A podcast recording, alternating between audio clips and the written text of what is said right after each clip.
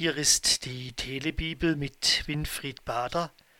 Ich lese mit Ihnen im Buch des Propheten Jeremia im Kapitel 17 die Verse 5 bis 11. Es ist eine Art Gebet, ein Weisheitsspruch, der hier aufgeschrieben ist, der sich sehr stark an die Gedanken von Psalm 1 anlehnt.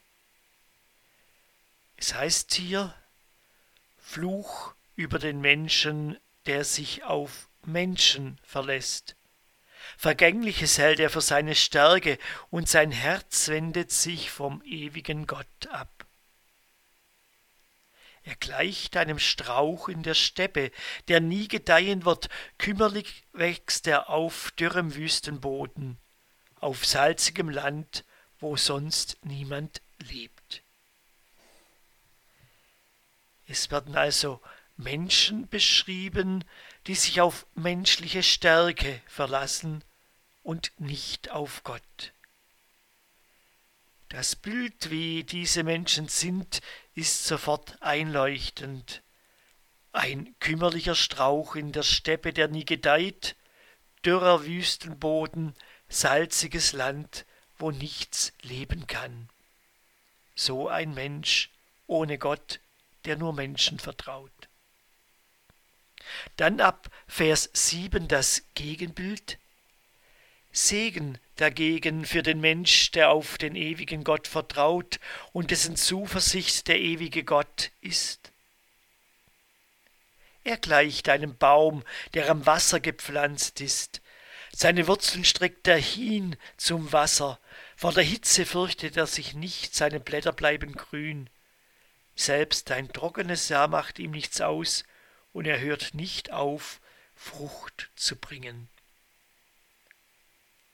Sie haben sicher beim Lesen das Bild dieses Baumes vor Augen, der durch Wasserkanäle genährt wird, der also inmitten einem heißen Land immer grün ist, groß, Schatten spendet und Früchte hat.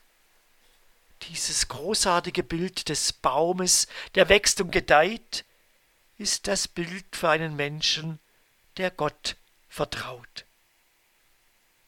Weiter heißt es ab Vers 9, das menschliche Herz ist und bleibt ein Rätsel, es ist abgrundtief verkehrt und unverbesserlich, wer kann es ergründen?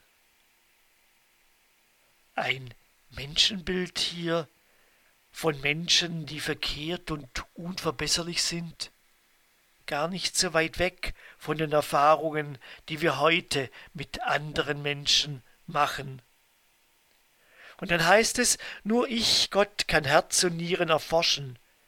Ich prüfe jeden Menschen, damit ich ihm das geben kann, was seinem Verhalten entspricht. Und so wie vorher die beiden Bilder des dürren Strauches und des blühenden Baumes standen für den gottlosen Menschen, der vergeht, und den Gott zugewandten Menschen, der blüht und Frucht bringt. So auch hier jetzt die Begründung. Gott kennt die Menschen und gibt jedem entsprechend seinem Verhalten. Das ist eine ideale Welt. Und insgeheim wünschen wir es uns so, Gott vertrauen zu dürfen und damit die Garantie zu haben, glücklich und wohl zu leben mit reicher Frucht wie ein grüner Baum. Aber, und da hilft uns der heutige Text dann nicht weiter, wie gehen wir damit um, wenn es dann nicht so ist, wenn auch uns fromme Christinnen und Christen Schicksalsschläge, Krankheit und Not ereilt, bricht dann unser Glaube